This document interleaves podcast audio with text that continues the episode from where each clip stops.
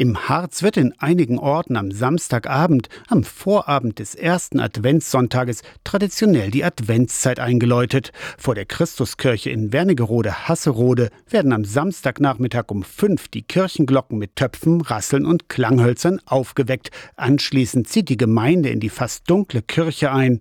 Das erste Licht des Adventskranzes wird angezündet und wer möchte, kann dieses Licht mit nach Hause nehmen. In Quedlinburg treffen sich Groß und Klein am Samstagabend um kurz vor sechs vor dem Portal der Stiftskirche. Auch hier müssen die Glocken der Kirche mit Glöckchen und Rasseln aufgeweckt werden. Und auch in Halberstadt werden die Domglocken mit Rasseln und allen möglichen Krachinstrumenten geweckt. Und dann gibt's noch ganz besondere Klänge.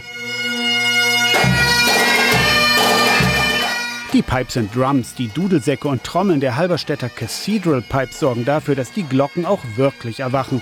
Die Cathedral Pipes sind die einzige Pipes and Drums Band, die zu einer Kirchengemeinde gehört. Rund 20 Aktive mischen mit.